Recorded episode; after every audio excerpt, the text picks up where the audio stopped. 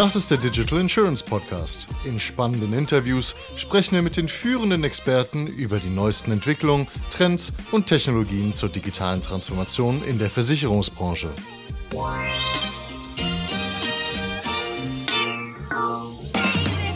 Liebe Freunde, im Digital Insurance Podcast wollen wir euch immer neben tiefgründige Gespräche und Monologe auch die Breite der Firmen, Personen und Technologien der Branche vorstellen. Kürzlich haben wir dazu unser Tonstudio auf der DKM in Dortmund aufgebaut. Hört in dieser Ausgabe nun Gero Reiniger von Zellros, Carlo Ulbricht von Nect, Xenia Isabel Joya Poppe von Plug and Play und wir reden über Introtech-Startups. Hi Gero, wer bist du? Was machst du? Hi Jonas. Ja, Gero, bin äh, Senior Account Executive bei Zellros. Und wir machen KI-Lösungen für die Versicherungsbranche und da insbesondere auf Vertriebsanwendungen. Okay, spannendes Thema. Das heißt, ihr, und ich rate mal spontan, was ihr macht, ist, du hast ein Vertriebstool, jemand war auf einer Webseite drauf, der Kunde zum Beispiel, und jetzt kann das Vertriebstool dem Vermittler vorschlagen, ey, sprich den doch mal auf Kfz an, weil der gerade sich Kfz angeschaut hat. Ist das, was ihr macht oder was macht ihr? Korrekt. Erzähl mehr dazu. Mit natürlich noch ein paar, paar Nuancen mehr. Wir nutzen natürlich den kompletten Datenpool, den Versicherer haben. Okay. Ähm, reichern das noch mit Drittanbieterdaten an und äh, gucken eben, wo wirklich die hohen Abschlusswahrscheinlichkeiten da sind. Also das, was du gerade erzählt hast, ist ja im Prinzip das, was Marketing heute schon macht mhm. mit Scoring.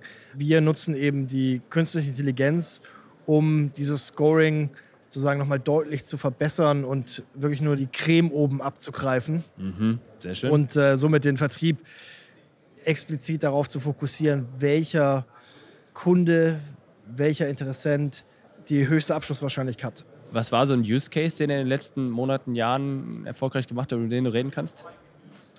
Wir sind zum Beispiel im Bankasssurance-Bereich sehr, sehr aktiv und äh, dort ist es ja so, dass die Bankberater häufig nicht so versiert sind auf die Versicherungsprodukte. Mhm. Wir haben dort bei einem großen französischen Versicherer das ausgerollt und konnten dort zur Vergleichsgruppe hin die Abschlussquote um 178 Prozent steigern. Klingt enorm viel, aber was war das Produkt oder was war die Änderung, die ihr gemacht habt? Wir haben unsere Lösung eben bei einem Teil der Berater implementiert, dort im CRM-System, sodass die Berater eben sehr fokussiert auf die richtigen Kunden mit dem richtigen Produkt zugehen konnten. Das heißt, euer Tool hat die Kunden geclustert und dann quasi in gut und schlecht geteilt, oder? Naja, Cluster ist vielleicht das falsche Wort. Es ist eben, wir nennen es Hyper-Personalization. Das ist natürlich besser. Ähm, weil es eben nicht diese Kategorien gibt, sondern es ist sehr, sehr individuell auf den Kunden eben eingeht, welche Bedürfnisse er hat und dementsprechend der Vertriebler sehr akkurat auf diese Bedürfnisse auch eingehen kann. Oder anders aus der Nutzerperspektive des Vertrieblers, was sieht der in diesem Tool, was er ohne euch nicht gesehen hätte? Er sieht eben, welche Sparte, welches Produkt die höchste Abschlusswahrscheinlichkeit hat. Bei diesem Kunden? Bei diesem speziellen Kunden. Den er quasi jetzt sozusagen öffnet. Also ich, nach dem Motto, ich bin als Vertriebler, ruft mich jemand an, ich mache den Kunden am PC auf und dann ploppt da jetzt plötzlich auf, guck mal hier, weiß nicht was, Kfz oder sowas, je nachdem, das hat jetzt die höchste Wahrscheinlichkeit bei diesem spezifischen Kunden. So ungefähr? Genauso. Wir integrieren uns im, im CRM-System eben. Auf der rechten Seite poppt dann unsere Lösung hoch, zeigt eben an, welche Sparten die höchsten Abschlusswahrscheinlichkeiten haben. Wir leiten den Berater dann noch mit Fragen durch diesen Prozess durch, sodass es eben auch IDD-konform ist abschlussrelevante Fragen oder im Grunde, dass man den Lead vorwärmt? Oder Eher persönliche Fragen. Also zum Beispiel, Beispiel? wenn wir das Beispiel mit der Kfz-Versicherung wieder aufgreifen, zu sagen, planen Sie ein Fahrzeug zu kaufen oder planen mhm. Sie sich einen Zweitwagen anzuschaffen, je nachdem, welche Informationen der Kunde sich vorher angeguckt hat. Sodass man nicht unbedingt aufs Produkt eingeht, sondern eben auf das Bedürfnis des Kunden. Das heißt, ihr trackt wahrscheinlich auch dann die Erfolgsquote bei den verschiedenen Fragen, richtig? Richtig, und scoren Clever. die natürlich auch nochmal weiter. Und genauso führen wir dann weiter durch mit den relevantesten Verkaufsargumenten für das jeweilige Profil.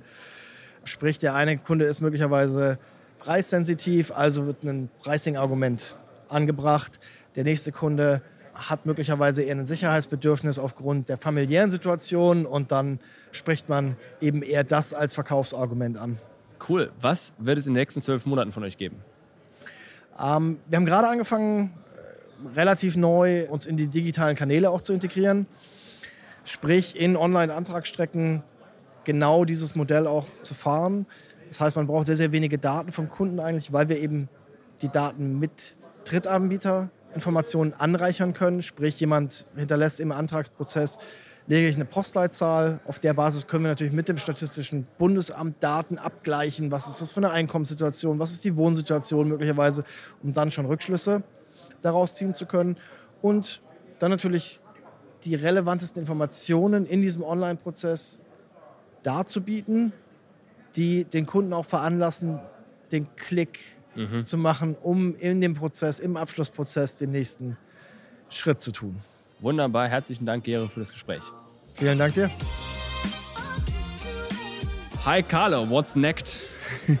Wer bist du, was macht ihr? Hi, ja, ich bin Carlo, einer der beiden Gründer bei NECT, verantworte bei uns Themen vertrieblicher Natur, kaufmännischer Natur, bin ziemlich tief im Datenschutz mit drin. Ja, was macht NECT?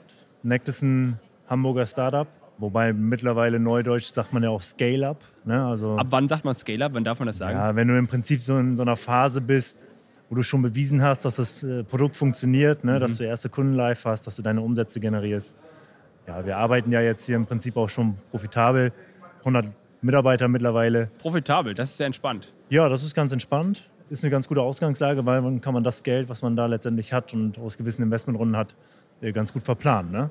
was machen wir? Wir machen eine vollautomatisierte Identitätsfeststellung, Videoausweis, Videogesicht und die Verifikation der Identität wird dann automatisiert durch die Maschine, Schrägstrich künstliche Intelligenz durchgeführt.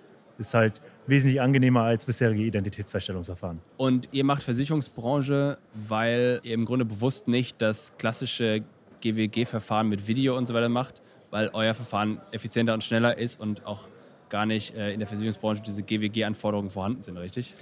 Ja, also GWG, das war eigentlich gar nicht so die Grundlage des Ganzen. Beziehungsweise äh, Versicherungsbranche war für uns eine ganz gute Thematik, weil wir kannten uns in dieser Branche aus. Ja, also auch Benny, mit dem ich das gegründet habe, war ja lange Jahre der Lead-Developer für App-Entwicklung bei einem Versicherungskonzern.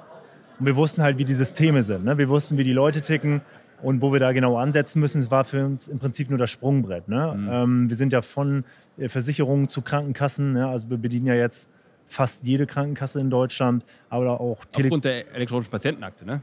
Ja, ja, genau. Mhm. Ne? Völlig neu hochreguliertes Umfeld, was wir da bedienen.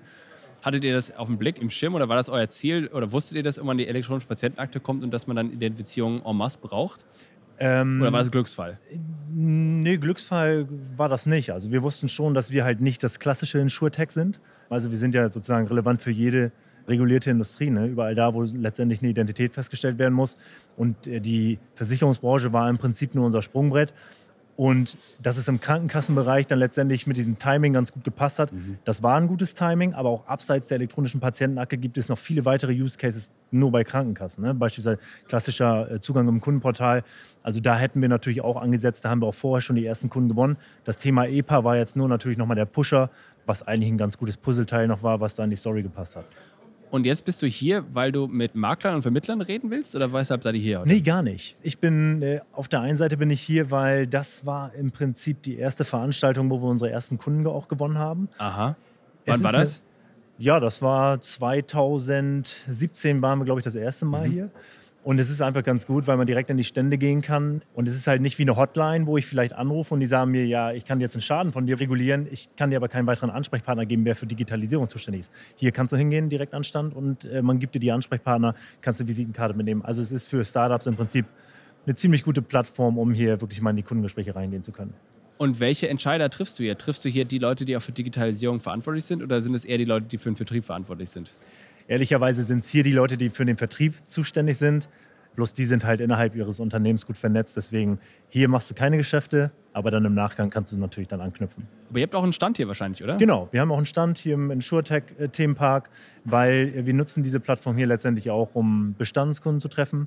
Einfach mal zu besprechen, hey, wie war es so in den letzten Jahren oder im letzten Jahr vorwiegend aber auch Neukunden. Einfach nochmal so präsentieren, was machen wir jetzt gerade nochmal neu, was haben wir Neues entwickelt, wo gibt es da einen Fortschritt, auch regulatorisch und wo wollen wir die nächsten Monate hin. Das ist eine gute Mischung aus allem. Wie sieht der Ausblick auf die Identifizierungsbranche in der Versicherungsbranche aus? Also du hast gerade Regulatorik im Nebensatz angesprochen. Was sind die nächsten Themen, die kommen? Auf welche neuen modernen Sachen bereitet ihr euch vor? Was werdet ihr in zwölf Monaten meinetwegen haben? Ja, also ich glaube, es ist wichtig und da haben wir den Grundstein schon äh, damals in 2017 gestartet, dass man nicht nur den Blickwinkel auf dieses einmalige Identifizieren hat und dann den nächsten Nutzer sucht, um den identifizieren zu können, sondern eine Plattform bzw. einen Service zu bieten, der rund um das Thema Identität weitere Services aufbaut. Ne? So wie wir es machen, das Thema Identity Wallet. Wir sind nämlich nicht ein Player, der das von jetzt auf gleich sozusagen umgesetzt hat, weil es vor ein paar Monaten eine Veröffentlichung von der EU gab, dass es da in diese Richtung gehen soll, sondern wir wussten das vor vier Jahren schon, dass es in die Richtung gehen wird. Unsere komplette Technik ist auf diese ID-Wallet ausgelegt, dass wir die Identität speichern können und dem Nutzer zur Verfügung stellen können zur Wiederverwendung kombiniert mit qualifizierten elektronischen Signaturen, Multifaktor-Authentifizierung.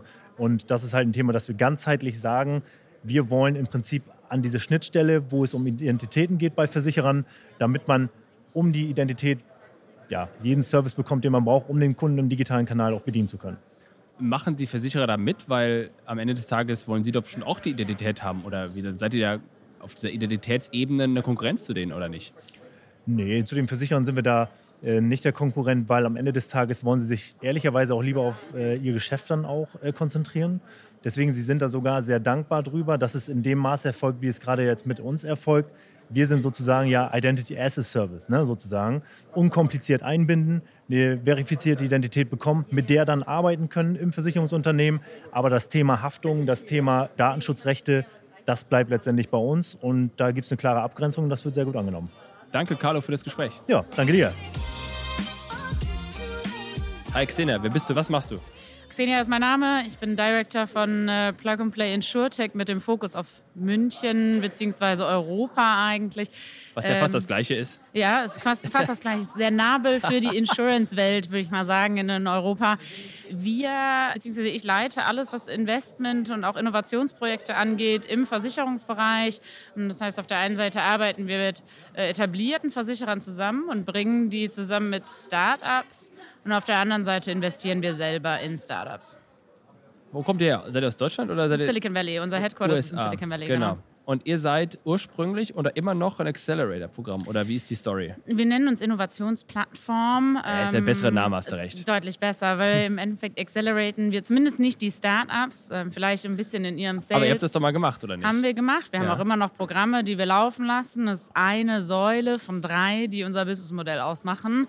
Genau, in denen wir Startups helfen, neue Sales zu machen. Also es ist wenig Handholding, wenig Mentoring, sondern einfach die Sales Pipeline füllen mit neuen Opportunities, also mit neuen Klienten im Versicherungsbereich, aber auch in 16 anderen Industrien. Also das, was wir heute und auch auf der DKM versuchen, in der Versicherungsbranche anzuregen, machen wir auch im Mobilitätssektor, Food and Beverage, Reisen. Also da sind alle Bereiche im Angriff.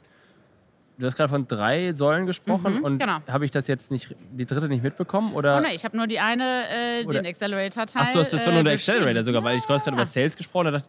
Okay, aber erzähl mal kurz die zwei anderen, dass ich, dass genau, ich da mitkomme. Gerne, gerne. Also es sind drei Säulen. Eins ist das Accelerator-Programm, in dem wir die Startups versuchen zu unterstützen auf der Sales-Seite. Das zweite ist unser eigenes Investment-Programm. Ähm, das heißt, wir investieren in über 200 Startups im Jahr. Wir haben 1800 Portfolio-Startups oder Startups in unserem Portfolio über die Verticals, also über die Industrien hinweg. Eines davon relativ bekannt in Deutschland, N26. Da sind wir vor fünf oder sechs Jahren reingegangen, immer noch investiert. Das war jetzt sehr erfreulich, letzte Woche die neue Runde zu hören, aber auch im Versicherungsbereich recht bekannt, äh, Startups wie Hippo, Zelros, auch hier heute auf der DKM. Das ist die zweite Säule, das Investment.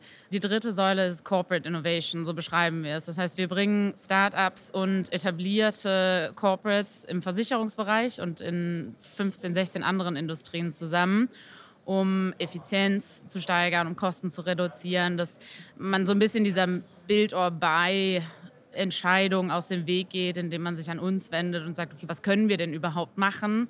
Was gibt es schon am Markt? Wie kann ich mich selber aufstellen, um hier besser oder effizienter zu werden? Und jetzt bist du auf der DKM oder ihr auf der DKM, mhm. weil ihr mit wem sprecht?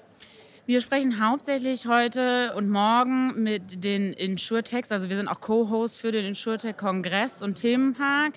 Und sprechen überwiegend mit den Entscheidern auf der Vertriebs- und Marketingseite. Der Versicherer? Der Versicherer, korrekt. Also wir selber haben viele Insurtechs mitgebracht. Für uns als Plug and Play ist es natürlich jetzt gespannt, spannend, diese Insurtechs und diese ja, Innovationen oder innovativen Ansätze in die Versicherer wirklich reinzubringen und deutlich zu machen, dass da ein nicht Umdenken, aber zumindest eine Offenheit notwendig ist. Mach mal ein Beispiel. Kannst du über was reden, was ihr da gerade versucht zu platzieren, in Anführungsstrichen? Ich kann, wenn dann eher nur über vergangene so. gute Beispiele sprechen. Ähm, wir haben einen sehr schönen Use Case oder eine Erfolgsgeschichte mit der Versicherungskammer Bayern und einem Startup, das nennt sich Fairfleet. Das ist eigentlich eine Drohnen-Netzwerk-Company. Das heißt, du kannst, wenn du von oben ein Bild von einem bestimmten Objekt haben möchtest, dort äh, dich melden und die nehmen dann mit einem naheliegenden Drohnenbesitzer die Bilder auf. Die Versicherungskammer nutzt das gerade nach Bränden, ein großer Brandschutzversicherer, die äh, entsprechenden Areale schon sehr frühzeitig zu analysieren und dadurch früher Schäden auszuzahlen und im Zweifel auch genauer die Ursache für Brände oder ähnliches zu entdecken. Was man natürlich auch machen kann, jetzt diese ganzen Überflutungen, die in Deutschland waren, hier eine Schadensanalyse zu unterstützen und auch empfehlen, vielleicht bei nächsten, ich meine, man kann solche Sachen nicht voraussagen, Ja, ja. aber man kann zumindest Wahrscheinlichkeiten voraussagen. Und das ist Teil des Accelerator-Programms. Das heißt, ihr macht hier Sales-Unterstützung. Für die Startups, ja. Genau. Also, weil das ist ja im Endeffekt für die Startups ermöglicht dann unsere Plattform den Zugang zu den richtigen Leuten, die interessiert sind an ihrer Lösung im Versicherer. Und wo verdient ihr da Geld? Wir verdienen Geld hauptsächlich mit unseren eigenen Investments, also es ist relativ losgelöst, der Rest ist kostendeckend. Aber die etablierten Versicherer zahlen quasi eine Art Mitgliedsbeitrag bei uns. Die Startups, für die ist es alles for free, kein Equity, kein Geld, das wir nehmen, damit wir halt wirklich garantieren, dass wir die besten und wirklich alles Solutions sehen und auch auf unsere Plattform holen können. Okay, das heißt, die Versicherer Mitgliedsbeitrag, damit ihr im Grunde für die nicht unbedingt in dem Auftrag, aber in- deren Interesse Startups scoutet. So. Das ist, Ist schon wirklich in deren Auftrag. Die haben sagen die auch äh, so Ziellisten nach dem Motto, ich hätte Genau. gerne mal so eins, so eins, so eins.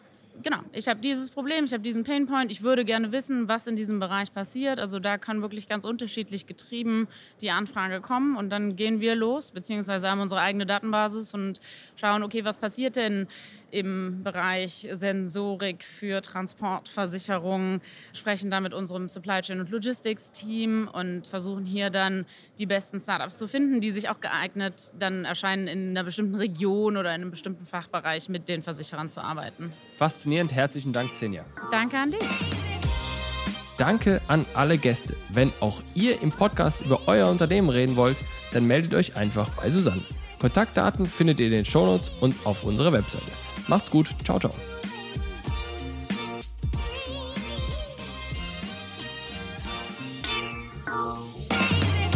Das war eine weitere Ausgabe des Digital Insurance Podcast. Folge uns bei LinkedIn und lass eine Bewertung bei Apple, Spotify und Koda.